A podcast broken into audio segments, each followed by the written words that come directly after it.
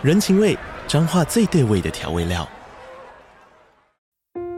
人，你在这端，我在那端，各自忙碌又相互牵挂。情，街角的吵杂声传递温暖与思念。味，是从每一个转角飘出的乡愁。这里是彰化县政府 Pocket 节目《彰化早咖》，我是主持人内克。从彰化大小事各具特色到旅游攻略，透过轻松有趣的访谈，带着大家走进最在地的早咖。准备好了吗？彰化的故事，我们说给你听。以上为彰化县政府广告。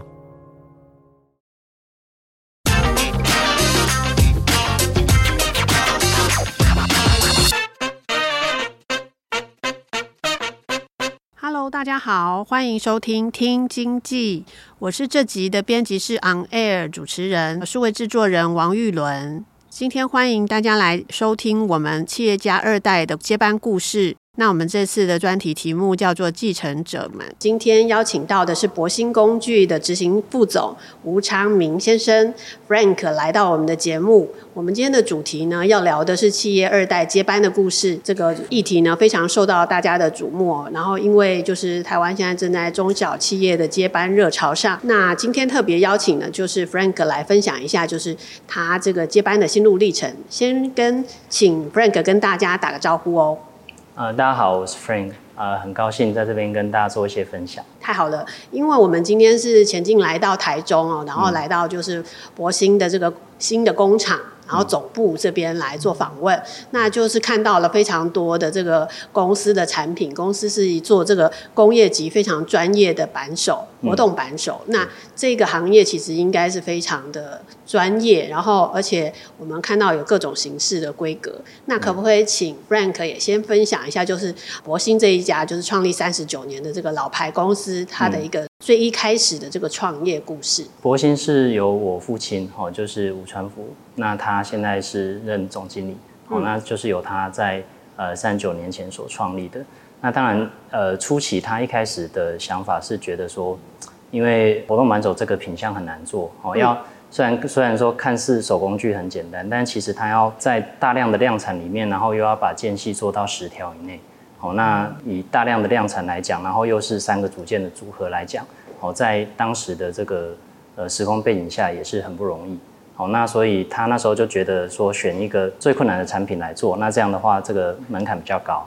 好，那从这边来做一个发想，那进而投入这个博兴工具的创业。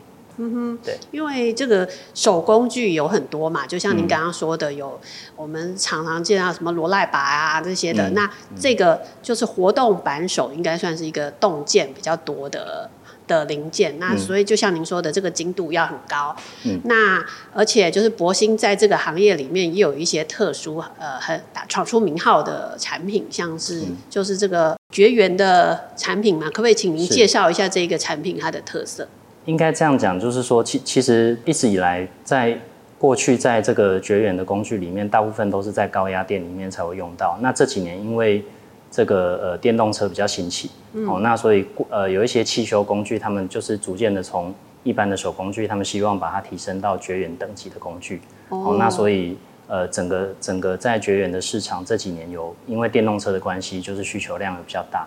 嗯、那我们一开始呢，我们是去开发这个半绝缘的产品，因为以活动扳手来讲，它中间这个旋钮哦，就是我们所讲这个欧姆。嗯它其实是一个金属件，嗯，哦，那所以一般类型的活动扳手是没有办法做到全绝缘，它就是只能针对这个呃手把的部分，哦，那它来做一个绝缘，但但这其实是一个像是半绝缘的产品，但并不这么安全，哦，那因为博兴这边我们在早期，我们大概在十年前，哦，十几年前我们就有针对呃全球这个使用的这个这种叫西班牙式的扳手，哦，那全球大概就是只有法国的南部。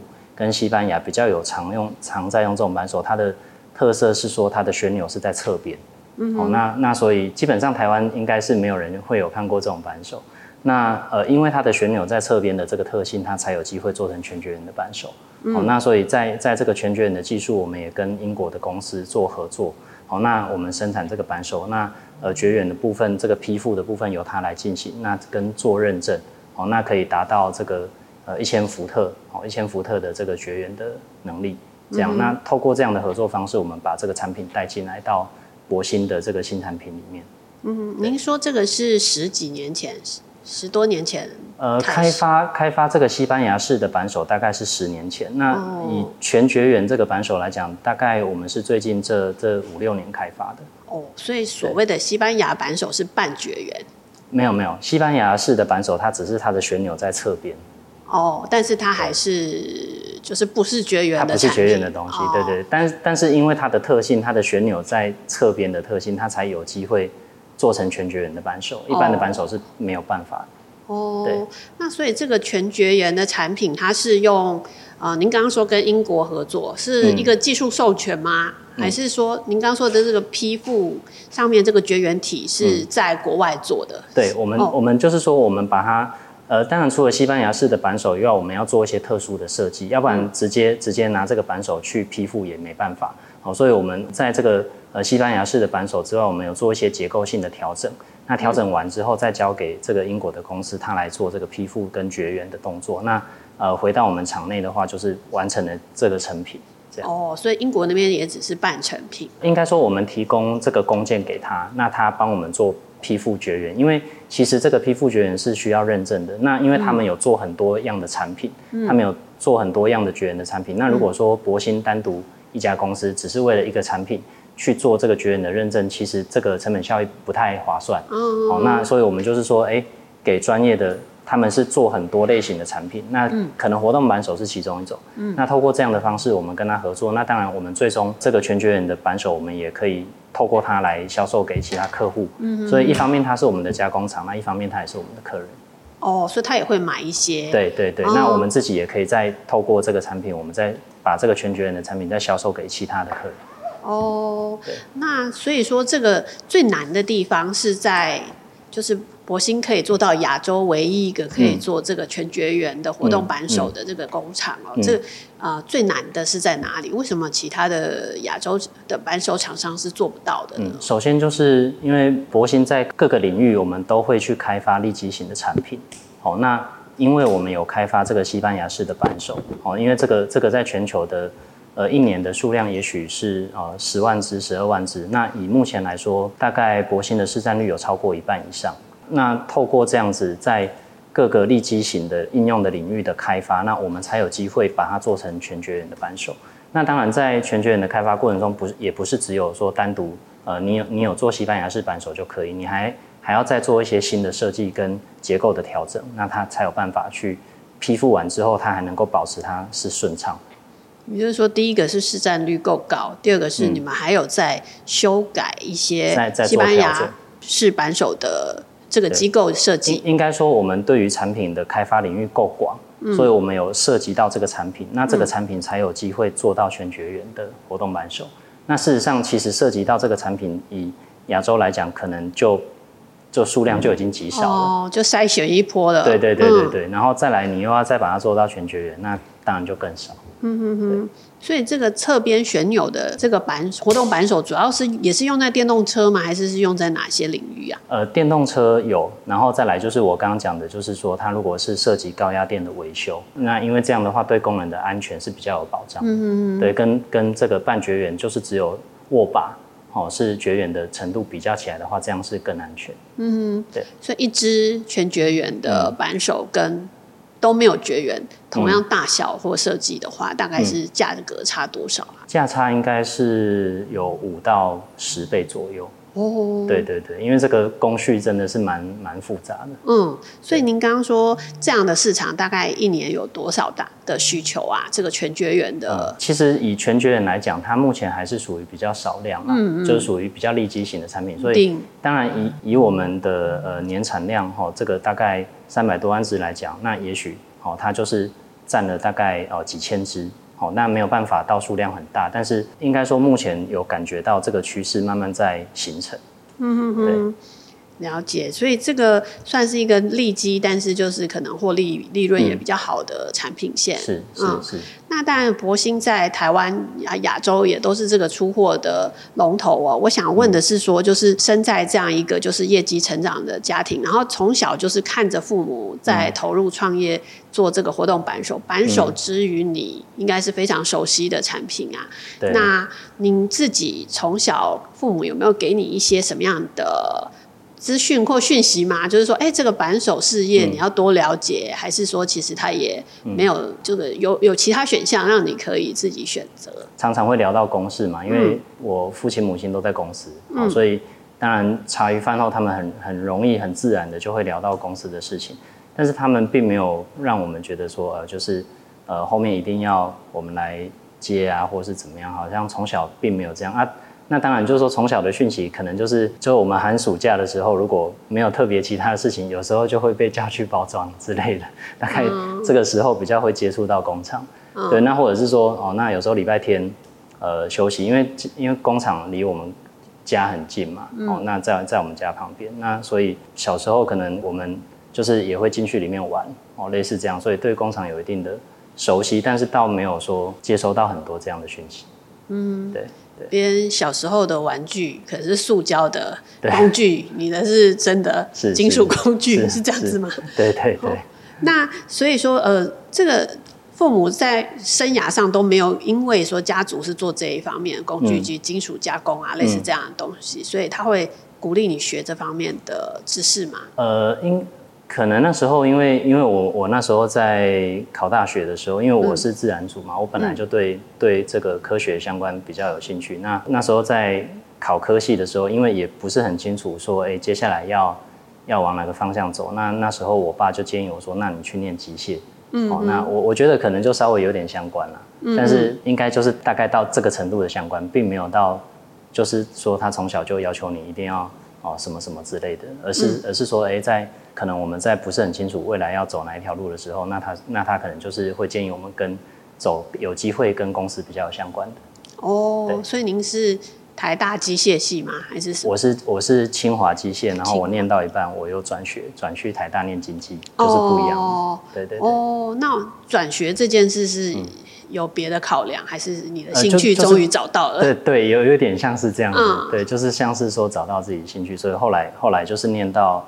呃，大二左右我就就是考转学考，那就再再转到台大念经济这样。哦，所以那个转折是你、嗯、你怎么经机械系里面很难去碰到经济方面的资讯啊？嗯、你怎么会突然发现自己的兴趣啊？就可能课外书念一念啊什么的，就觉得自己对那方面比较金融相关的比较有兴趣。哦，那那那时候父母听到你这个想法有什么？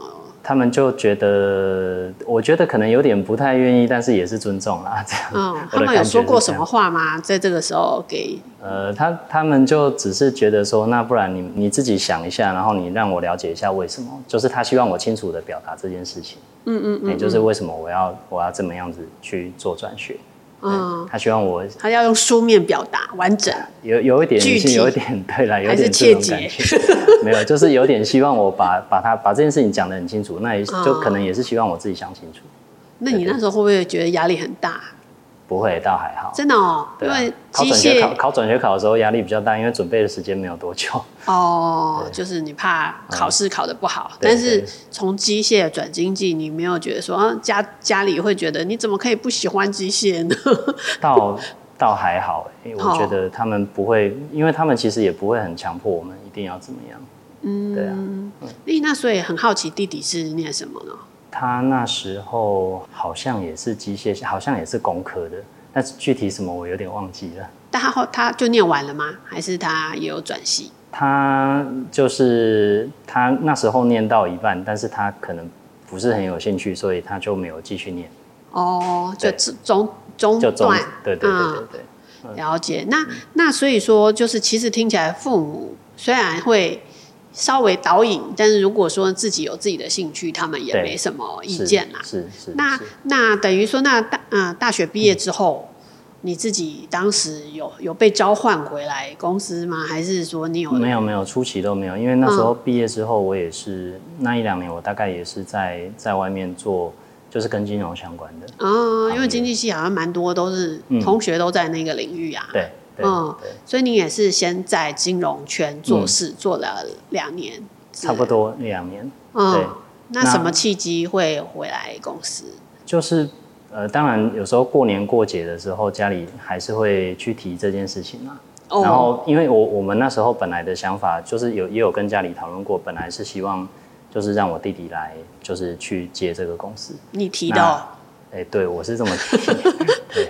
但是他好，他就是也不是很有，他可能不是很想承担比较大的责任。嗯。对，所以就是后来有一段。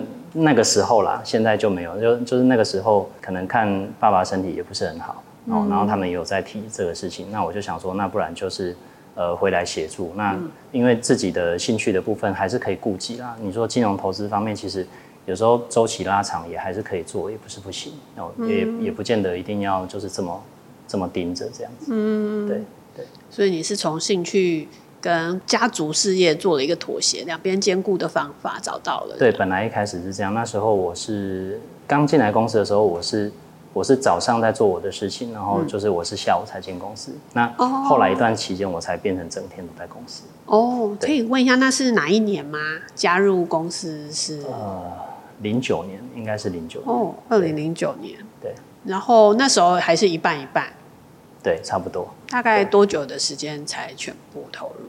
可能两年左右吧。嗯，对，因为因为初期初期只是想说，就是协助，就是因为我看他们工工作时间都很久嘛。嗯。哦，那时候只是想说，哎、欸，就是协助他们一点，他们他们的就是做不完的帮忙一下，对对对对，就帮忙分担一下。然后也没有想说要涉及这么多层面，但但是就是有时候我的个性就是这样，就是可能就是觉得有一些地方看不顺眼，就觉得想要想要把它弄好。嗯，对对对对对，就越看越想要介入，做好什么事情。对，就是就是呃，如果如果这件事情有有看到这个状况，可能就是会想要把它把它做到一个比较比较理想的程度。嗯哼，对，会会有这种就是经会有这种想法，所以就是促成就是后来可能管呃可能涉及的层面就比较多。所以你还记得那时候开始的时候是参与哪一类型的工作任务比较多？你第一个接承担这个工这个任务的责任又是什么工作啊？刚开始进来，其实我我是只有协助一些在会计账务的审核，或者是一些专案的内容，比方说这个呃金石生产的改善啊，或什么，就是比较比较偏专案型的。嗯哼。对，那后来是在生产管理的部分，因为我们那时候也有也有用一套美国的系统，嗯，哦，那其实我进公司的时候，他们就是已经刚在导入。那等我进公司一两年之后，就是我们后来都是一直在用那套美国系统，嗯，那呃，它比较特别，就是说它有这个排程，一般的 ERP 在那个时代，一般的 ERP 是没有排程，嗯，好，所以我们就是去思考说，哎，怎么样让排程生产管理这件事情透过电脑系统来达成，嗯，哦，就不用再。呃，人工算的这么辛苦，那可能你的当你的产品越来越多，哦，你的你的制程越来越多，其实就也也没办法靠人力去计算的很好。哦，那所以我们的想法是把参数设定好，让电脑去计算，那我们让人来做判断嘛。嗯，哦，这样子。那那时候想法是这样，所以就是针对系统面就接触的比较多。嗯，那时候开始处理就是把那一套的排程系统把它应用到我们的生产管理上。嗯，对，刚开始是接触这些，那后来，因为它还是有它的局限，就是说，嗯，它考量的内容是已经只有针对已已开工单，这讲有一点术语了哈，就是说，嗯，反正已经有在我们系统里面已经有展开制定的内容，它才会做排程。嗯，但是对于新接进来的订单，如果你还没有展开制定的话，它它是没有在你的考量范围内。嗯，那这样的话，对于这个整体的旧单的，对对对，就会有一点时间差，哦，就会有一点时间落差，嗯、然后，呃，所以再加上账务嘛，好，就是说，因为美国的计成本结算的方式其实跟台湾是的这个概念逻辑上有点不同，嗯，好，所以就是最终我们没有办法用这个 ERP 的账，就等于我们还要再做两次啦。ERP 是一部分，但是我们我们的账还要再透过另外一个系统做，那我们才能够呈现给这个国税局这边。所以你们美国分公司的不是这一套这一套系统是美国系统哦，对啊，所以他的财务的想法跟观念跟台湾的税法是有一些不同的。嗯、那这样的话就等于还要再做两次工，嗯，多工。对，所以我们多方的评估，最后就决定就是就是把这个系统换成是就是呃符合台湾税法就是顶薪的 ERP 哦，所以大概在在二零一三的时候，我们就决定做这个调整，这样就是美国的 ERP 换成是顶薪，就是对。这个就是你的决定喽。呃，这算是我的决定，对。哦，那父母有没有什么意见啊？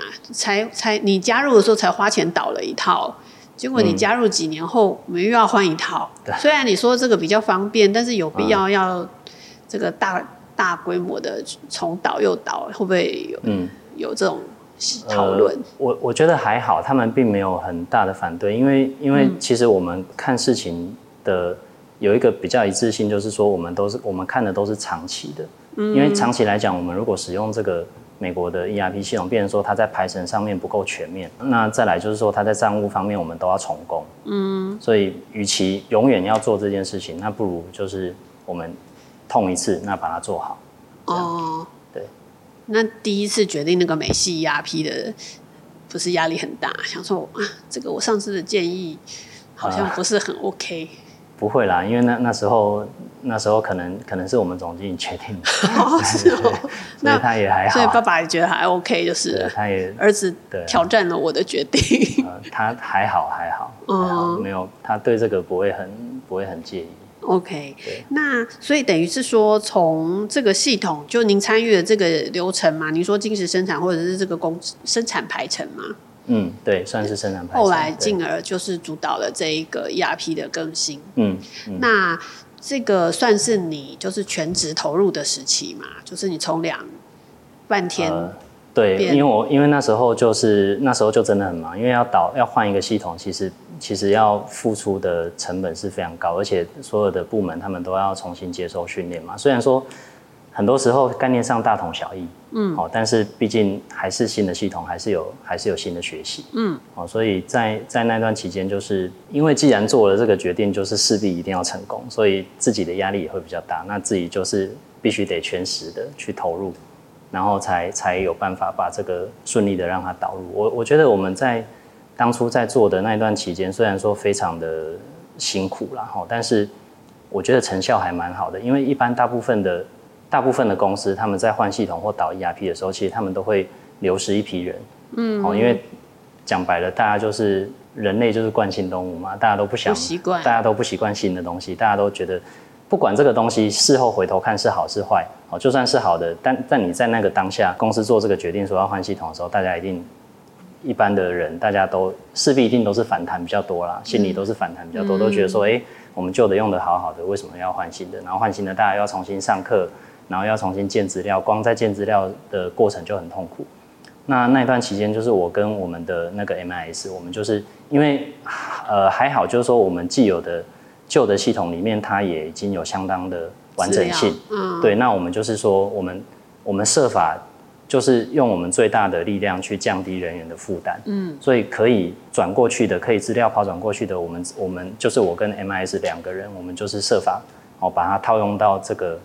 格式里面，然后我们就把它转过去，就是降低人员在 key 单的负担。嗯。那如果有一些真的没办法，一定要建立的基本资料，就是当然就是还是得还是得建。嗯、但但是至少过程中就是比人家全新导入的对比全新导入的要处理的内容要少很多，因为光、嗯、光料号跟泵表可能就几万笔，对对对，就是一个很大的工程。那那这段。省掉其实对大家来说都就是就是他们比较可以接受，他们就觉得哎、欸，只是换一个系统，他们不用花那么多时间在建基本资料。嗯，对，所以还是有一点点人流失嘛。那时候有一些，那时候好像没有哎、欸，那时候一个，一个都没有，我就是别人没有因为 ERP 这件事走。哦，对对对，痛苦指数比人家少一半。呃、对了，我觉得也算少，嗯、而且而且我们的时间还算蛮快的，就是我们半年就、嗯、就倒进去了。哦，对，那你还记得你？当时不是早上在金融业嘛，嗯、然后下午才换身成制造业嘛。嗯、那你这个角色哪一个时间点突然你变成早上也在制造业？是可能就是在在导 ERP 的时候吧。那这个是我的意思是，你哪一天决定早上不是去嗯金融看金融资讯，而是那一天要去公司工厂。呃，你是怎么怎么决定的？也也不是决定，就是因为因为自己决定的这个 ERP 要做这件事情，必须把它做好，所以早上就有事了，所以公司有对，因为公因为公司的事情忙不完，我就时间我就只能拨去那边。哦，对，那你意识到你现在已经全职是什么时候？你是自己意识到的吗？嗯，其实差不多从那个时候我，我嗯，事实上来讲的话，其实我现在我现在也嗯，就是我自己的兴趣，我们都还是有在进行，嗯嗯，哦，但是但是我们并。应该说，目前基本上在公司的时间很多了，哦，但但是自己的有兴趣的部分，我们还是我们还是没有放弃，嗯，对。那整体来讲，目前取得的平衡也还不错。我觉得整体来说，效果不管是公司的呃绩效跟我自己的兴趣，我觉得目前是都还可以兼顾的啊。当然，我就得花很多时间，就会压缩到就是陪家庭的时间。对对对对。哦，对。所以如果要简单介绍，也没有需要。很很深入了解啦，但是如果稍微接到你的金融兴趣是什么啊？嗯，呃，我那时候其实一开始是呃毕业之后，我有担任一段时间研究员嘛，然后我有在投资公司待了大概一年左右，哦，当然是私人的投资公司，哦，对，就不是大公司，嗯，对对对。那现在的兴趣，你呃，对啊，我们还是你是说你还在兼职吗？我跟那些朋友都呃，其是吧？是一起来投一个自己有一个 fund 吗？还是有点像是私人的 fund 啊，比较像这样子。哦、对，所以他这个时间还是需要花很多。呃，但是因为里面有很多人才啊，不会只有、嗯、就是就是我我其实我介入的很少了，越来越少了这样。对，很少很少了。哦，对对。但是这是你的兴趣嘛？你说的。对，算是兴趣。哦，所以你很喜欢投资这一块。是。是哦，嗯。那所以说公司。在这个营运过程中，你自己觉得，呃，有没有什么时刻，嗯，你觉得，哎，那一一年到现在也十二年，哎，不是，因为你是零九年就回来了，嗯，但这全职才是一一年嘛，嗯，那如果就是这个十三年、十四年左右的时间里面，你觉得父亲、母亲对你的表现啊，嗯，或者是你投入的情况，他们的看法是什么？有没有什么时刻你有听到他们一些？就是分享他的想法。他们可能在大部分的时候都还好，那可能可能就是几年前我们要推 IPO 这件事情，他们会有一些犹豫啦。哦。因为毕竟在推动 IPO 这件事情的这个这个就是一个没有回头路嘛，你一旦上了，你不可能说要要再下去了。对，那当然我们有做一些沟通。嗯。哦，那主要是主要是他们可能会在那个时候。在那个时候，他们可能会担心说：“哎，我们各方面的呃人才是不是可以去负担到这个 IPO 的要求？”嗯，哦，那除此之外，也其实还是有很多监理的问题嘛。嗯，哦，那那公司在各方面都要在各个部门，哦，那从因为这整个从内稽内控开始，一直一直到所有的账务的表现啊等等，就是大家都要把。每个部门都要把螺丝锁紧，因为在好几年前的那个时候，可能我们的账务还没有办法，在结账的速度还没有办法像现在这么快，哦，那可能也有很多前端的厂商配合的问题等等，所以一方面他们也是很担心啦，就是说以公司的能量能不能够达到这个程度，那再来的话就是说，可能他们在传承的部分在。未来的经营权的传承的部分，他们也有一些疑虑，但后来我们沟通，就是大家就会取得共识，因为我们不可能去期待说，因为公司是永续永续经营嘛，但是我们不可能去期待说，我们的下一代一定会一定能够经营，一定有能力或者一定有意愿，哦，这个两个要要能够符合其中一个，就已经以现在来说，我觉得就已经很困难了。嗯，那你要两个都符合，那更难。嗯，哦，所以站在这个呃社会企业责任嘛，你希望。这个企业可以永续经营，那它可能会带动这个你的供应的厂商，哦，那你也服务了你的客户，然后你也照顾到你的员工，站在这个立场，那最后大家就是在这件事情上面就是有共识，哦，就是希望说，哎，透过这样的制度，那我们呃如果能量不足的地方，我们就来做加强，这样。嗯嗯嗯。嗯，所以那时候跟父母讲，他们大概就提了这些觉得比较担心的点，你们做了一些沟通。对。对对，可能这件事情他们早期啊，在在好几年前，他们疑虑比较比较有疑虑啦。那其其他的其他的包含到系统的建制或者是自动化的过程，就是在在这些大议题上面，我们并没有什么太多意见不同的地方。嗯，对。所以如果是在传承这一块、经营权这一块的话，嗯、父母是不希望股权分散，是吧？还是他们的想法是什么呀？他他可能就是因为有时候都会看新闻嘛，看一看就会觉得说，哎、嗯、哎、欸，是不是哪一天就是会有什么呃，这经营权争争斗争斗战啊，什么市场派啊之类的，嗯、可能他们会有一些疑虑。那这个这个就是要讨论要沟通。这个应该是你的专长啊，就是股权上面的一些管理规划。是是啊，所以啊，就是所以透过透过沟通的方式，他们就比较可以接受了。因为因为其实其实如果不是。有时候这么阴错阳差，我也不见得会会进来协助公司啊。如果我如果没有进来协助公司，那他们可能他们也是得找专业经理人。嗯、所以我我觉得，如果是这样的话，那如果你把公司做得更透明健全，其实更容易找专业经理人，然后这个整个制度会比较完善。那对于这个呃经营呃就是说经营公司的人跟公司的所有权，哦那。做一个切分，其实，在以长期来看，哦，如果以后我们是走专业经营人的路线，嗯，那这样的话也也是一个好事啊。哦，那你你一定得，你一定得从这边开始，那才会有机会达到这个专业经营人来经营的这个结果。对，很有趣耶，你刚刚形容自己是阴错阳差进来的，对，这个有有有呃，可不可以再多多说明一下你这个想法感受是？这这个怎么说呢？嗯，应该讲就是因为在这个职位我们还是很认真做了，好，那但是呃，并不代表我们的兴趣就一定在这里，嗯，好，那那呃，可能呃，也许五年后、十年后，我们透过呃，不管是跟别的同业的整合或整并、并购等等，那如果说有能力很好的专业经理人，我觉得。呃，我们退到董事会，好，那或者甚至说，哎，以后就让这个专业经理人来主导，我觉得这也是一个很好的路线。嗯哼，对，那可能长期我们也也会往这个方向走。嗯，那父母有有听过这番他们都很清楚啊，他们都很清楚啊，所以他们才会说什么？他们最后才会去同意 IPO 这件事情。哦、对，哎、嗯，我我想问一下，刚刚您说到，就是之前曾经推荐就是弟弟来接着，嗯、那是时间是在什么时候？是你呃，我还没进公司之前，就是哦，就是你因为有时候你在金融业的时候，对，有时候他们会提嘛，那那我就说，哎，那就是就是这样子。他们想必也问过弟弟吧？对，但是他他就是可能就是不呃，就是不想承担这么大责任嘛，因为毕竟就是在这个位置还是有这个责这个位置的压力跟责任。嗯，那弟弟现在有在公司里吗？呃，有，他在我们的越南厂那边。哦，对，所以说他在海外是。哦，嗯、所以他其实也不排不排斥这个这个行业活动版手。他其实 OK，他可能只是不想，他只是不想要当这个对对对头，去扛这么大的责任。哦，了解了解。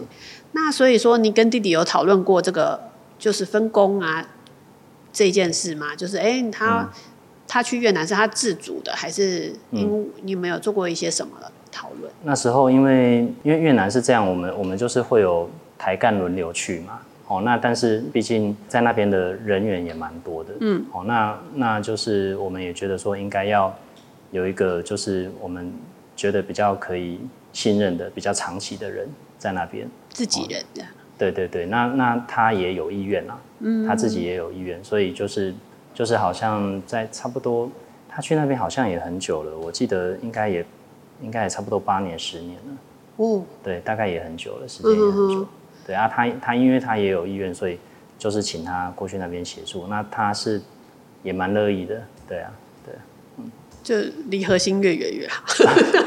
我乱讲的。所以说，父母对于你这样子的，虽然心在金融圈，但是你能力所及，你做的经营的也不错，这样的一个表现，他们有没有曾经分享过他们的想法呀？嗯、就是，我我们以前在。应该说，主要呃，我我跟我妈妈还好啦，我跟我妈妈还、嗯、还就是我的想法，她都蛮可以理解的。那当然，以前、嗯、以前在一些议题上，我跟我跟我父亲的冲突会比较大一点。哦，就是说，也许我们的意见是不一样的。哦，那但是最终大家还是可以磨合，然后找找到一个共识，然后从从这个共识去去再继续再继续往前走。所以父亲的风格是什么样的？跟你有又有什么不同啊？我觉得他就是很很传统的第一代，嗯，那传统的第一代基本上他们也他们也不会有系统性的接班这件事情，因为他们也没有打算要接班。就是我我我的想法啦，我的想法就是说，你说他没有打算要让你接班？呃，我我其实看了很多，有时候看一些报章杂志，嗯，哦，那我的感觉就是说，第一代他们可能会有想要，也许他们会有想想要想要二代来接班，嗯，但是他们并没有很系统性的、有逻辑性的去做这件事情，对，所以会变成说，呃，一方面这个呃二代如果如果他真的是想接班的话，那没有这个没有这个系统性的。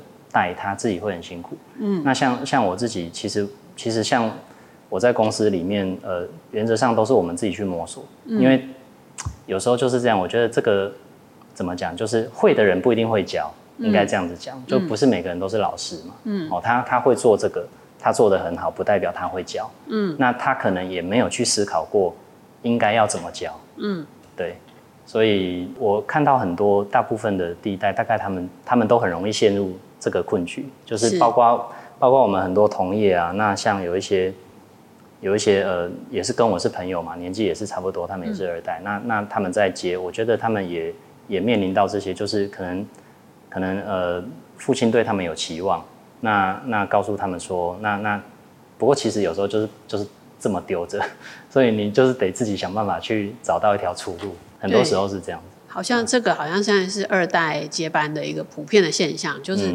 愿意接的，然后让你接的，可是你要怎么怎么接，你自己想办法这样子。对对。那等于是说，父亲没有一个具体的你说的系统性的想法、路径之类的。那你自己有你这么聪明，一定有自己想办法的路径嘛？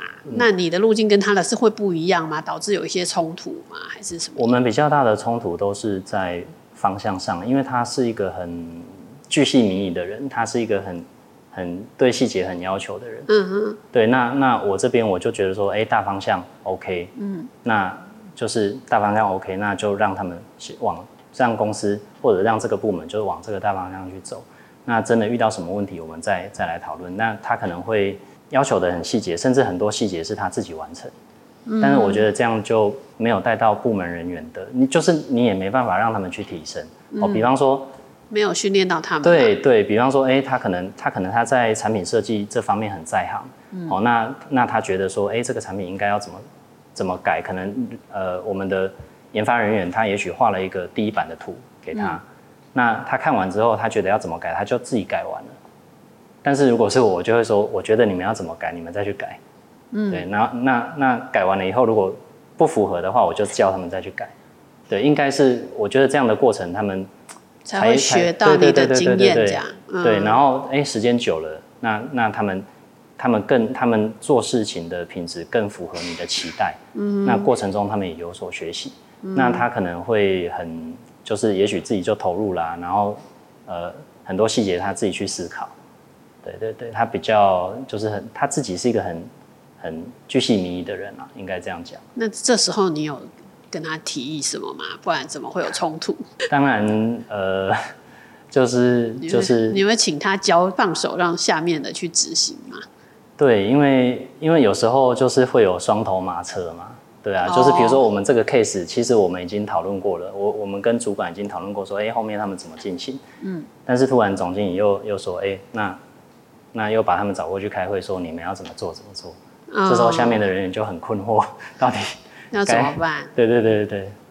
那最后怎么解决？你怎么跟父亲达成共识？没有有这个状况，我就是也是也是我也是得去跟他沟通啊，然后就是讨论说，哎，那那是不是是不是可以让他们自己自己做？那做出来之后，我们再我们再依照他们提出来的，我们再来讨论，就是我们一起、嗯、一起就不要说分别去指示。部门该怎么进行？就是我们如果如果我发现他有介入这个内容，我们就一起就是一起参与这样子。嗯，对啊，比较可以，比较不会有双头马车的情形。就讯息是一致的这样。对对对。那后来父亲听到你的，当然他初期因为这跟他的做事风格不一样啊，所以当然他初期也是很不习惯。那后来我觉得时间久了久了，他比较可以接受，因为、嗯、因为过程中确实人员也会成长。嗯，对啊，那。所以总总是会有一些磨合，越来越不累，总是会有一些磨合，对。哦，现在磨合的差不多了吗？现在应该还是应该没有什么其他就是会会有意见差异很大的地方。所以现在都很顺了。对，因为就是早早期那几年都经过了嘛，现在就还好。嗯、这个阶段大概几年？四五年？哦，也蛮久的，应该应该五六年、六七年差不多。那这么久，嗯，你不会中间觉得还不如做我最想做的？算了，会啊，会啊，会啊。这个沟通很痛苦，啊、又那个又是亲人，这样多伤感情啊！是是是是，对。嗯、所以有时候我就说，那那不然就就照你的。哦，那那不然就给你处理，我就不处理。这个是理性的想法，还是真的是生气气话？可能两个都有啦。哦，对，那他听到这个，他就真的自己处理啦。因为这个时候他会让步，所以我们才能够走到今天。了解了解。哦，真的这个，所以真的是一二代，其实在管理面上，一个从事必躬亲。嗯，因为他是一定是。当初创业的时候，什么都要会，什么都做才做得出来嘛。嗯、那现在可能要调整、适应新时代的不同，这样。对啊，因为其实其实目前各个部门的人数也不少啊。嗯、那你说都就是什么？你也不可能你一个人嘛，一个人就是工作时间就是这样子，十八个小时、十个小时，你也不可能做完公司所有的事情。嗯。对啊，那势必一定要让他们去学习、成长、去独立运作。嗯嗯。那所以说，呃，你自己，呃，如果说要分享一个这个接班以来最挫折的一件事，会是刚刚那件事吗？还是其实在别的领领导方面、公司营运面有什么其他你觉得最大的一个挑战挫折？比较比较挫折，应该是很很早期的时候，也差不多是十几年前。嗯、那时候可能我我刚进来公司也不久，那那时候我们还是用、嗯、用这个就是美国那一套 ERP 嘛。哦，那那时候其其实总经理他的他的想法是很前端的哦，包含自动化或者是说在现场自动及时报工，嗯，哦这件事情，他其实他那个时候他就有这个想法，嗯，那呃可能当时的当时处理这个专案的人，哦，那那他他们会去建议，因为因为总经理希望说，哎，现场就是及时的来做报工，这样的话就我们的行政人员就不用再 key 一次，哦，不过他他们那时候的做法是。呃，我我那时候我看起来我觉得是很有问题啦，哦，因为因为他其实是一样的，就是去 key 那个画面，他只是把他只是把这个工单的结果透过 RFID 的卡，然后把它记录在那个卡片里面。那可能生管去开指令的时候，他就是发这些卡给这些现场，哦，那现场人员开始做的时候，他就要拿着这张卡呢，回呃到、哦、到办公室里面来做这个 check in check out 的动作，那。我觉得节省的内容非常的少，然后而且非常的这个过程非常的繁杂。嗯、对他，他他其实那张卡，他只是节省他打这个工单单号的时间。那事实上他，他他其实他其他的内容，他还是要依照这个，他还是进去到这个系统画面要打完这张报工单。所以整体来讲，我我就觉得说，哎，这个这个方式应该。应该处理这件事情的成本比我们以前这样更高。哦，是哦。我的看法是这样子。你是说在生生生产线上的这个工单要打一次？应、嗯、呃，应该说这个组长哦，产线的组长，那他就是他就拿着这个卡到到呃，就是他们的常务室嘛，常务室的电脑，嗯，然后去一样是进入到这个报工画面，那他一样要去打这些资讯，嗯、因为他们呃，其实产线的组长他们对电脑没这么熟悉。所以他们打这些单据的速度会比较慢，花时间。打完之后再用 RFID 感应完这个档案到设备上。呃，没有，就是其实在输入那一张报工单的时候，他需要输入这个工单的工号。嗯。那那一张卡，它只是工号，它只是协助他去不用去记这个工号这样而已。那所以我我就觉得说，没省什么啊？对啊，对啊，我就觉得说，哎，这样子做起来应该应该效果不是很好。那但是可能那个时候的顾问跟我们的。呃，承办人员他们觉得说，哎，这这个方式可以是是总经理想要做的现场及时曝光的方式，对。但是因为我看完这个流程，我我我蛮疑惑的，我就当时我是蛮反对这个案子。那但是他就是很坚持要进行。好，那后来我们就说，OK，那那就是那不然我们就把我们就做做看，因为总经理也签下去了，所以我们就做做看。那试了好几次。的状况效果确实不是很好，那后来我们就就也就停用，这个就没有再用。嗯，嗯，那一直到我们呃二零一八年哦，跟着科专的科专的计划，那我们就是把这个 MES 的系统导入。那我们现在就是去实现了那个当时他所提到的这个现场即时报工的方的的这个内容。对，就是在二零一八年，欸、对对对，是蛮久的，中间、呃、你都在忍受这件事。呃，没有啦，没有啦。其实那个过不久之后就就停用了，就没有再用了。哦、对，他可能用了大概三四个月就，可是后来就还是，那如果停用的话，其实就还是要、嗯、停用的话就是一样啊。他们就是写日报表，然后写完日报表之后，一样是行政人员再再去输入，哦、所以就是跟旧的方法是一样。哦，就是产线的这个那个叫工班吗？工单。工组长去用手写工单。对他们写，他们写日报表，然后再由行政人员去把它输入成报公单。哦，了解。嗯嗯。所以说，这个对你来说是一个，这这算挫折吗？嗯。就是你觉得，那这件事对你造成最大的？可能因为我那时候也刚进公司不久啦。对啊，然后然后对他可能觉得说我对公司的了解不够深入，但是因为我那时候是蛮反对这个 case，嗯，然后他也蛮坚持要进行。哦，但是后后见之明你是对的，所以你会觉得很挫折嘛？嗯、这是一件对的事情。应该说在当下那个当下会觉得会觉得蛮挫折的，因为因为就是嗯，我我觉得我觉得我有把内容跟他讲的蛮仔细。嗯，你觉得应该听得很就讲的很清楚。嗯，但是他们他们产线上面就是就是他并没有接受这个决定，哦、他并没有接受这个建议啊，就让你觉得很挫折。当下在那个当下，哦、我懂。对，哦，了解。嗯。那那这件事情，其实你虽然挫折，可是其实你就是怎么去应对它呢？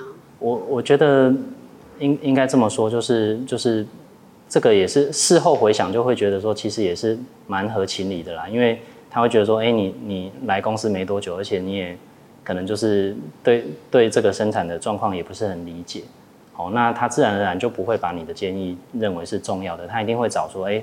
对这个公司很了解的生产管理人员嘛，哦，就生管的那些人，他一定会去找那些人去问，而不是会听你的意见。其实事后回想也觉得，呃，他这个想法其实也没有错，因为因为当然他是总经理，他没有这么了解这么细节的的这个流程，但是但是呃，他只能够去听取比较跟这方面比较有经验的人的意见。嗯，对对对，了解。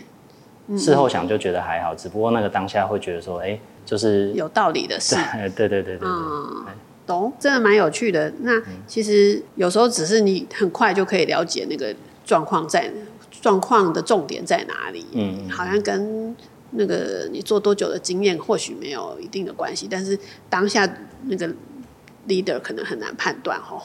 嗯，我我觉得有一些金就是之前我我在上一些那个精实生产的课，我觉得有几个老师他们在讲。在在讲一些讲一些话哈，就让我觉得很有道理。他说：“他说你们不要你们不要觉得说你们有二十年的经验，你们只是同样一件同样的事情做了二十年，不代表你有二十年的经验。嗯，对，那意思就是说，如果你不去想怎么样把这件事情做得更好，事实上你的经验就停留在二十年前，因为二十年前，呃，可能你的老师教你这么做，你就这么做了二十年。对，那那不代表你你这二十年的经验是很有价值。”对，所以人家才说，有时候经验不一定是最好的决策依据嘛。哦、嗯，这件事情，嗯，就是所以您自己在就是经济念经济，然后呃机械，但是你其实厂务听起来超熟悉的哦，就是花了很多时间在没没有没有他们现场的人熟悉啦。但是但是我们我们还是对，对，就是。因为工厂其实制造业就是生产为主嘛，嗯，所以在在厂务这部分就是呃我们自己呃，当然我们总经理他其实他也都会找这个精实生产的老师来上课，然后我们、嗯、我们自己在在早期我们自己定期我们也有去外训啊，那或者是请顾问来等等，嗯、哦，那这部分我我觉得我都我都蛮呃深入去了解的，对，因为这个就是其实制造的核心就是在现场，嗯哼，对。那假设下一代。因为您您刚刚有一些规划嘛，嗯、就是哦，那你也不一定是就是经营者，你可以是所有权者。对。那你的下一代说他有兴趣，你会怎么样的态度呢？呃，应该说我不会，我不会鼓励他们，我会让他知道我们公司在做什么，但是我不会很，我不会要求他们一定要进来。嗯。但如果他们自己有兴趣要要进来，那当然，因为我们现在其实是。呃是公开发行公司嘛，哦，那如果他们有兴趣要进来，那当然可以。那但是进来之后，你也是得靠自己的能力去做表现，因为呃，假如就算你有意愿，但是如果你的你的能力是不足以承担重任的，我们也不可能会去指派他去做很就是呃去做到这个这个经营者，对，嗯，所以我的态度是这样，就是嗯，我们会让他了解，那如果他有意愿，他他可以试试看。那如果他有能力，他才有办法再再往上走。嗯哼，对。所以你的小孩寒暑假不用来打工了。哎、欸，对他们，因为因为我们早期其实应该这样讲，这个早期这样应该是有点违法了，童工嘛。好，那个我说不是真的打工，就是来帮帮忙玩一玩而已。对啊，现在可能没办法，他们顶多就是就是礼拜六，呃，因为六日放假嘛，礼拜六如果有时候我礼拜六也在公司，他们就是。什么？你礼拜六也在公司哦？我我现几乎每个礼拜六，目前呢、啊，我希望可以看看后面可不可以再减少一点。对对对。哦，哇，那这个时间真的就是为了要兼两个角色的关系吗？呃，你现在一天有多少时间是在你兴趣的事业上？很少哎、欸，其实一两小时。其实对啊，就是礼拜天花一点时间看一下，大概就这样而已。哦，对。了解，那那蛮意外的，就是你其实就是你的想法跟上一代应该是完全不太一样，我觉得。啊、那您自己在自己这个，因为其实执行副总这个角色，其实已经算是公司类似执行长的角色了啦。那、嗯、我想问的是说，你自己在你的这个任期自己。想要把这个公司再带到什么方向呢？因为现在公司已经是全球第三嘛，嗯，那呃这个领域又这么的利基，那您觉得就是公司的下一步要怎么样维持，让它永续？嗯、应该从两个方向来讲，就是说以、嗯、以本业来说的话，在活动扳手的部分，我们我们当然还是持续的哦，持续的来做这个开发哦，跟争取客人。那这个是在本业上面的成长。那另外一方面，我我是觉得。呃，以手工具的产业来讲，其实其实手工具的产值也不低哦，嗯、就是它整个整个生产的产值也有达到一千多亿哦。那其实呃，只输给这个这个工具机哦，或者是说脚踏车业，其实落差一点，但是并没有差异到很大哦。可是因为手工具的种类很多嘛，像您刚刚所讲的哦，可能有呃罗赖吧，哦，有有锤子啊。等等，有钳子，嗯，好，那各式各样的，其实包含扳手，扳手是扳手只是一个大类，那扳手里面又有分很细，哦，有的是数位的扭力扳手，那有的是呃固定，像我们的类型是活动扳手，嗯，那另外其他的大类是固定扳手，嗯，那还有这个棘轮扳手，哦，等等，那扳手的类型本身就就相当的多，那其实对我们来讲，其实手工具这个东西，呃，隔行如隔山，哦，就是其实你做。扳手做活动扳手，你不见得你你是不会做螺丝起子的，你螺丝起子是做不好的，或者你做的成本是比人家高很多的，因为很多呃我们台语讲没没嘎嘎嘛，哦是是你很难去深入去了解说，哎别人怎么样，他们用什么方式可以让这个量产的成本做这么低，那他们东西又做的这么好，嗯，哦就像就像别人看我们觉得说，哎为什么我们一直活动扳手我们的出厂价哦可能才两百块三百块，但是我们却却可以做到这么精密，那成本又可以做到这么低，嗯、哦，所以这个有时候外界是没有办法是一窥全貌。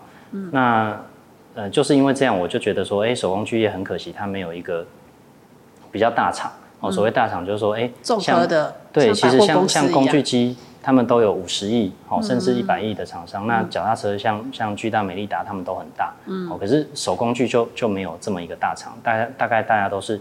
哦，也许两亿、三亿、五亿、十亿、十五亿，哦，了不起，最大就二十亿，大概这样子。嗯，哦，那整个营业规模就不是很大。那有时候在面对这个客户的谈判啊，等等，或者是说对供应商的谈判，我们其实都趋于比较劣势啊。哦，那我接下来的工作的重点，应该就是会放在说，怎么样去整合这些公司，因为事实上，呃，很多我们的二代的朋友，大概大家也都意识到。事实上，这个制造业在台湾目前来讲，对于这个金属加工产业来讲，其实是相当辛苦的。嗯哼。哦，那大家也面临到很多困难，包含到这个呃劳动力不断的减少嘛。那劳动力不断的减少，你说大家都知道说，哎，要做自动化，但是想做又不知道要怎么做。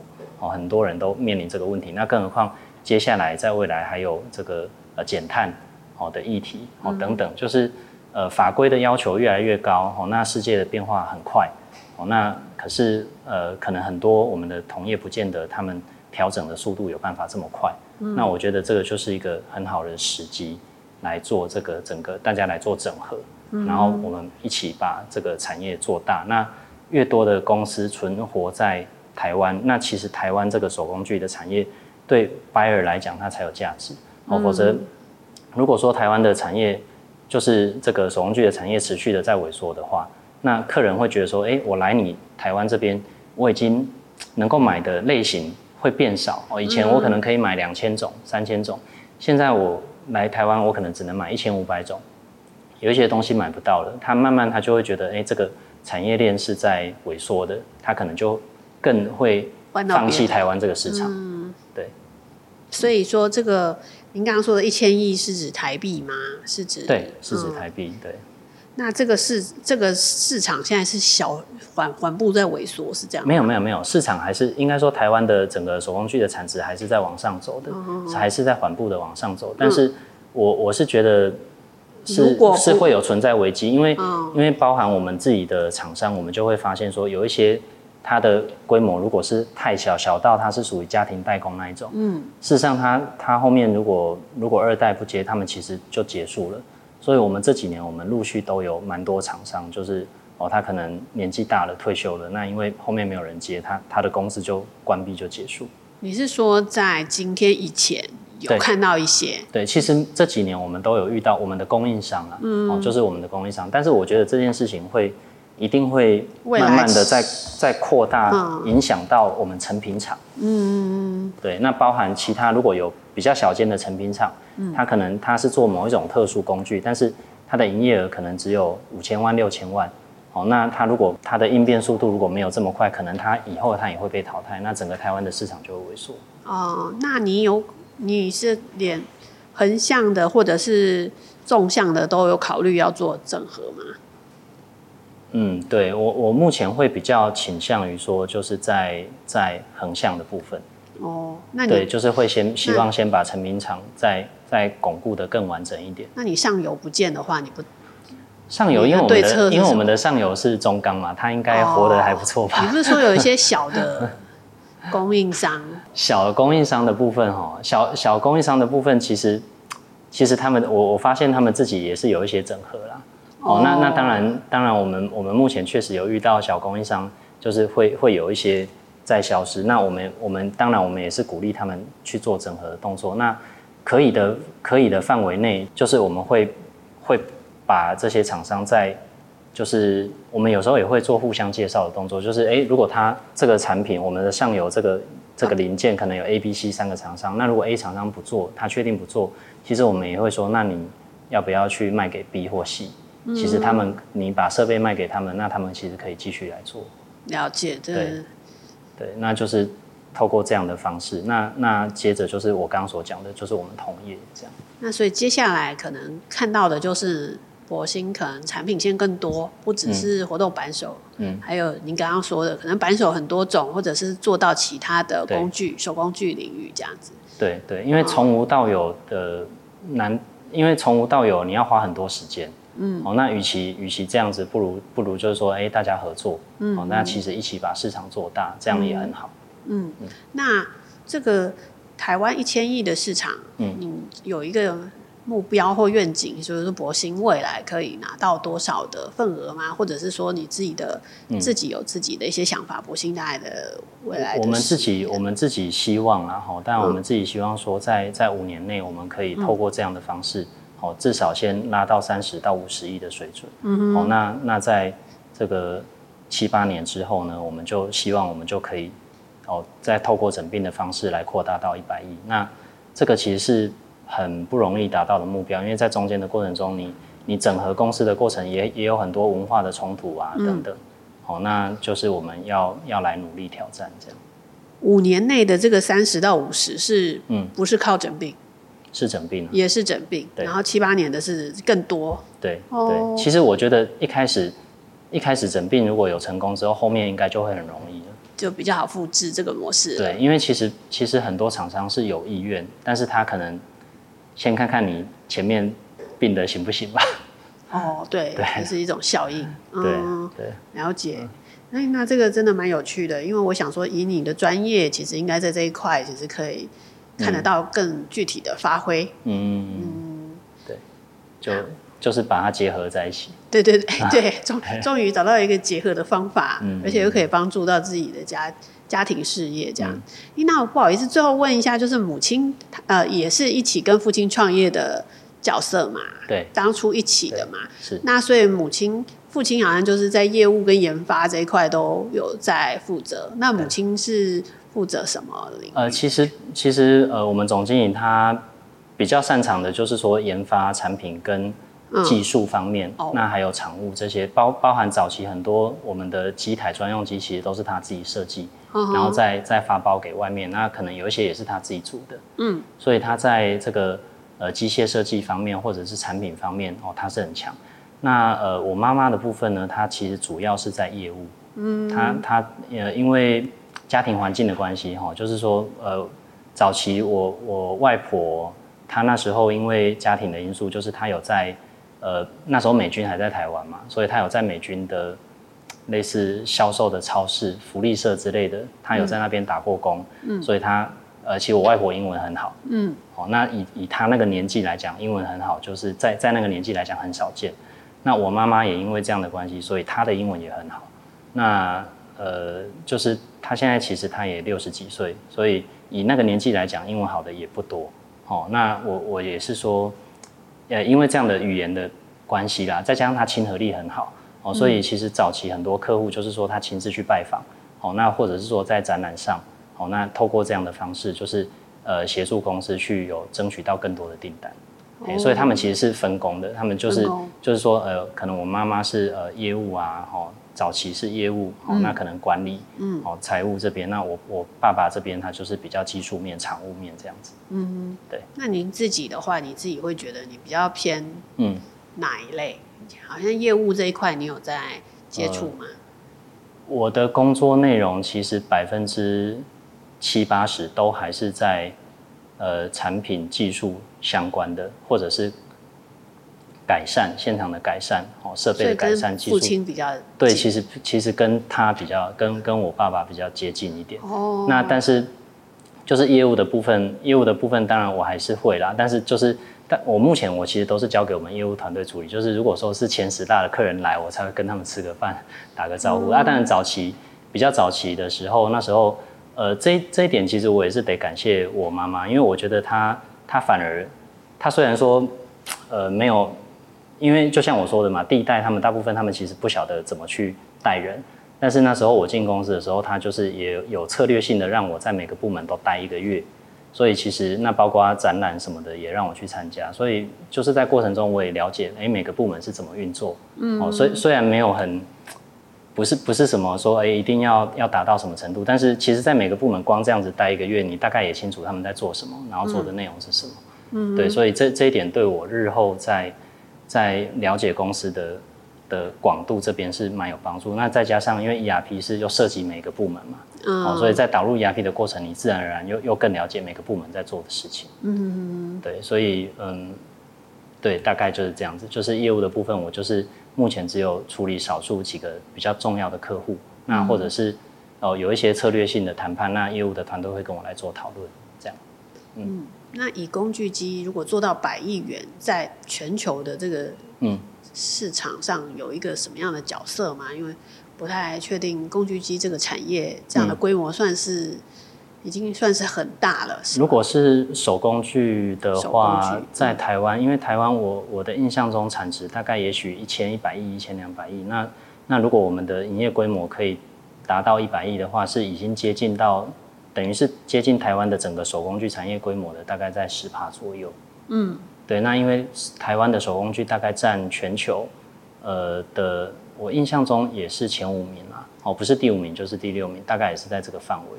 哦所以应该，如果到这个程度的话，对于这个全球的市场，应该也有相当的影响。也就是可以从活工业用的活动扳手的前三名，变成是手工具，嗯，手手工具业的前五名，至少是这样子吗？